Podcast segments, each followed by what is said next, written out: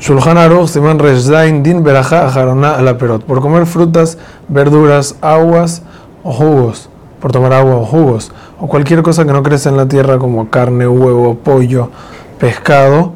O cualquier cosa que su verajá sea shakol, una comida mezclada, su verajá Ajarona es por el nefashot. La verajá de nefashot consiste en alabar a Hashem por haber creado todos los alimentos y sustentos que necesita la persona para vivir y la verja comienza con Azkara, quiere decir convención del nombre de Hashem, decimos Baruch Ata Hashem, es lo que no me deja Olam, pero su cierre es sin Azkara.